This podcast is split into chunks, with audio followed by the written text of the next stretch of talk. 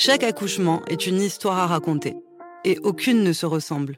Ce moment puissant de la vie, autant magique que mystérieux, suscite de nombreuses interrogations. Accouchement naturel, césarienne, péridurale, projet de naissance, trucs et astuces pour préparer son séjour à la maternité. Nous avons à cœur de vous aider à préparer au mieux ce moment unique, grâce à l'aide d'une super sage-femme dont l'accompagnement des femmes est le quotidien. Alors, prêt pour un cours de préparation à l'accouchement en accéléré? Dans cet épisode, nous recevons Frédéric, une super sage-femme qui exerce dans des hôpitaux publics de niveau 3. Passionnée par son métier, elle a créé sur YouTube et Instagram le compte Sage-femme mais pas que pour transmettre toutes ses expériences de manière ludique et pédagogique, afin, comme elle le dit si bien, que chaque accouchement permette de se recentrer sur l'essentiel, c'est-à-dire vous.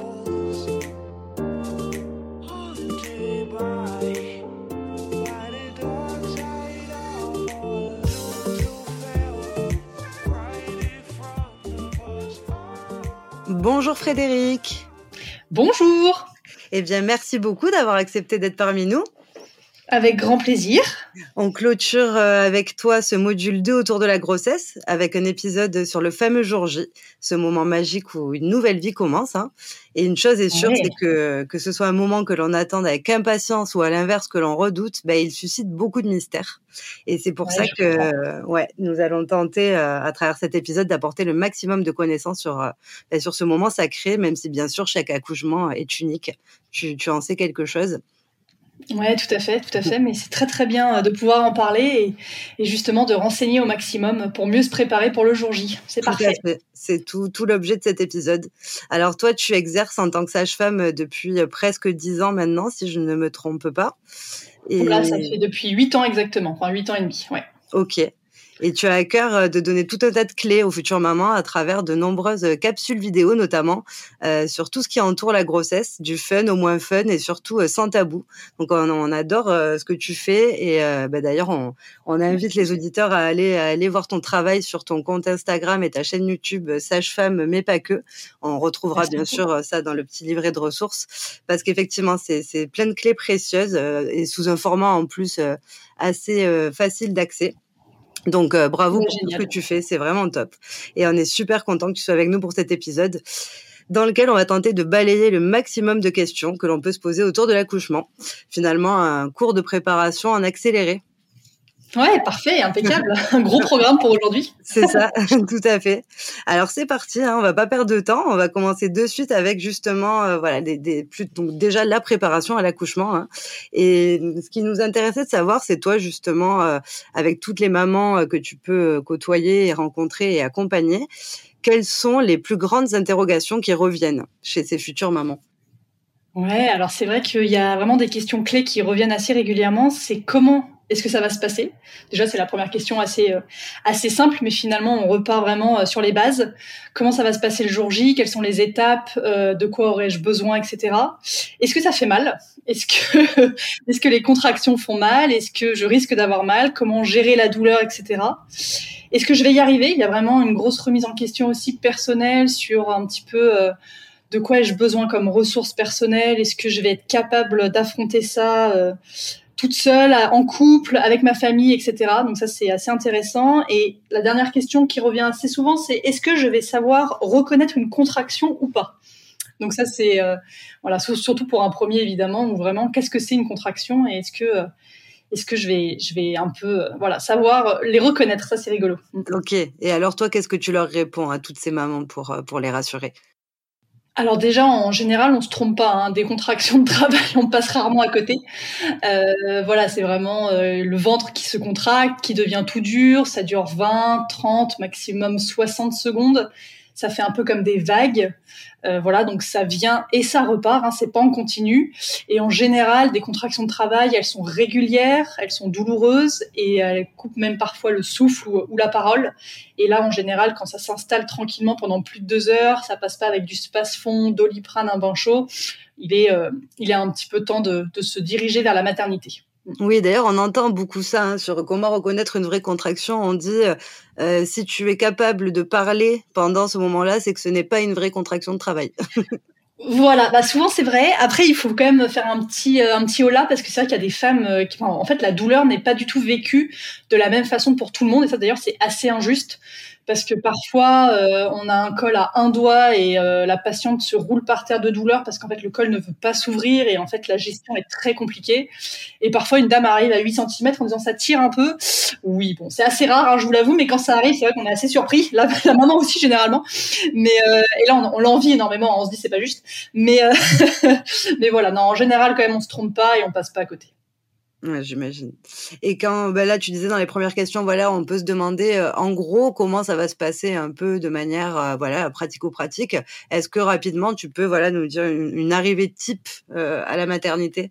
Le jour J Bien sûr. Alors une arrivée type à la maternité, donc on se, présente aux urgences. Souvent les urgences et la salle de naissance sont séparées. Après ça dépend des structures, hein. évidemment. Plus elles sont grosses, plus c'est séparé. Plus elles sont petites, parfois les urgences sont dans la salle. Et donc on se présente euh, donc aux urgences ou en salle. On voit un petit peu avec la sage-femme euh, comment est le col, comment sont les contractions et comment supporte bébé toutes ces contractions. Donc comment est le monitoring fœtal. Et en fonction de tout ça, on voit un petit peu si c'est le moment ou pas de passer en salle de naissance pour la suite des événements. Si c'est le moment, c'est jackpot.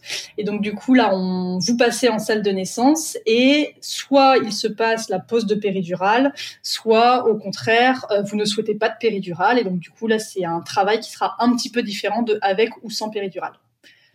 Ouais, et après c'est la dilatation. Hein. Ouais. On y reviendra tout à l'heure un peu. C'est ça.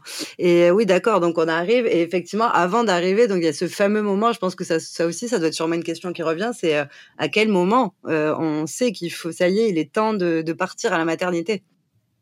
Alors il y a plusieurs signes. Euh, si vous pensez que vous êtes en travail, donc c'est les contractions régulières et douloureuses pendant plus de deux heures qui passent pas avec du spasfondoliprane. Ça, c'est un peu le signe euh, assez classique qu'on décrit aux, futures mamans. Euh, sinon, c'est la perte des os, donc la perte de liquide amniotique. Donc les os, c'est EAUX, hein, de l'eau, hein, c'est pas les os os. on, perd de l'eau, hein, parce qu'il y en a qui se demandent, mais non, non, on, ne perd pas d'os, on perd de l'eau. Donc voilà, donc la perte des os, euh, donc la rupture en fait de la poche. Là aussi, c'est un signe qu'il faut y aller.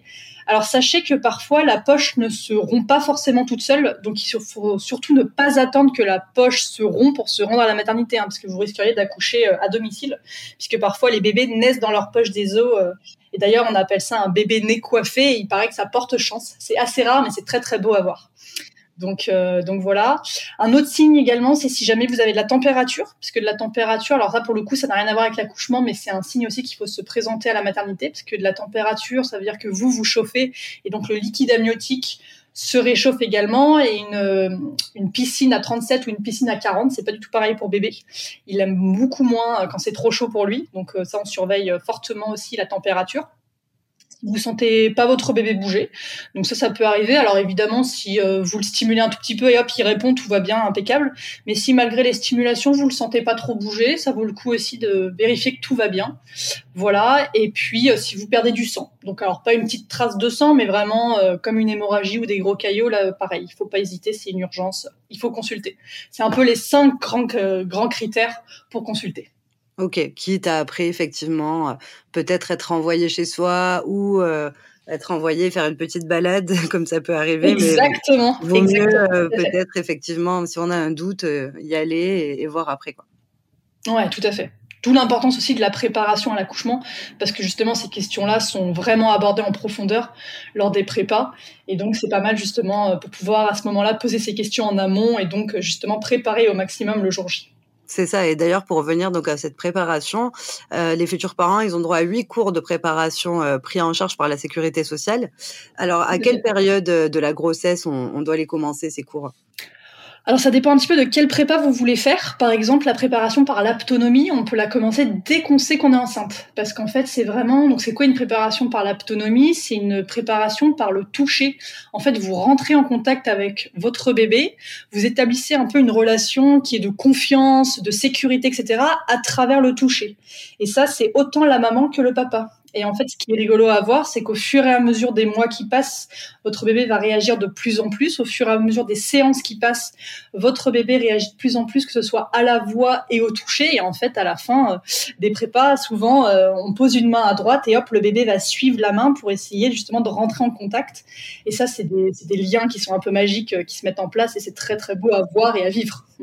Et ça, ces cours d'autonomie, ils font aussi partie de ces, de ces fameux cours de préparation pris en charge, ou c'est vraiment quelque chose euh, à part, euh, qu'on, voilà, dont on fait une démarche euh, personnelle Non, non, c'est tout à fait, c'est tout. En fait, c'est les cours de prépa sont pris en charge et après, selon où est-ce qu'on va, quelle sage-femme on consulte, il y a plus ou moins de spécialités et plus ou moins de formations dans dans ces prépas. Donc, par exemple, il y a l'autonomie, il y a l'hypnose, le yoga prénatal, l'accouchement dans, dans le bain, dans la, donc la préparation à la piscine, etc., etc. Il y en a pas mal. Ok. Et donc oui, effectivement, quel type de professionnels nous accompagnent là-dedans? Donc on a les sages-femmes, bien sûr, euh, mhm. mais il y a aussi d'autres professionnels vers qui on penserait peut-être pas forcément se tourner pour une préparation à l'accouchement. Euh, mais Tout à fait. Euh, donc euh, ouais, par exemple, le yoga prénatal, c'est vrai que en fait, on voit vraiment les positions, la méditation, la, la relaxation, la respiration, et donc ça, ça peut être fait soit avec quelqu'un qui pratique du yoga, soit avec une sage-femme spécialisée dans le yoga, dans le yoga prénatal. Donc voilà, l'autonomie, c'est vrai que c'est plutôt les sages-femmes qui le pratiquent. Euh, donc voilà, avec le sentiment de sécurité, etc. Ça c'est assez beau à voir. L'hypnose, ça peut être tout simplement un professionnel de santé qui est euh, spécialisé en hypnose. Donc en fait, ça permet vraiment à la future maman de trouver un lieu de paix dans l'esprit, et donc ça permet de se ressourcer, s'apaiser, et en fait ça prépare énormément, surtout pour la gestion de la douleur. C'est ça, c'est ça, parce que qu'est-ce qu'on voit finalement dans ces cours, effectivement? Donc j'imagine qu'il y a ce, côté vraiment préparé à, gérer cette douleur-là. Qu'est-ce qu'on qu'est-ce qu'on peut voir d'autre du coup pendant cette préparation? Alors ça dépend laquelle on, enfin laquelle on prend. C'est-à-dire que par exemple l'hypnose c'est plus ciblé. Enfin, on voit un peu de tout, mais c'est vrai que par rapport à la gestion de la douleur c'est vraiment super. L'autonomie c'est plutôt par la, par les positions et par le toucher. Un grand merci pour votre écoute. Vous venez d'écouter un extrait du programme Le parent parfait n'existe pas. Le premier programme qui vous accompagne du désir d'enfant à l'arrivée de bébé. Si vous souhaitez aller plus loin, on vous donne rendez-vous sur le site éducationpositive.fr. On vous souhaite une belle route sur le chemin de la parentalité positive.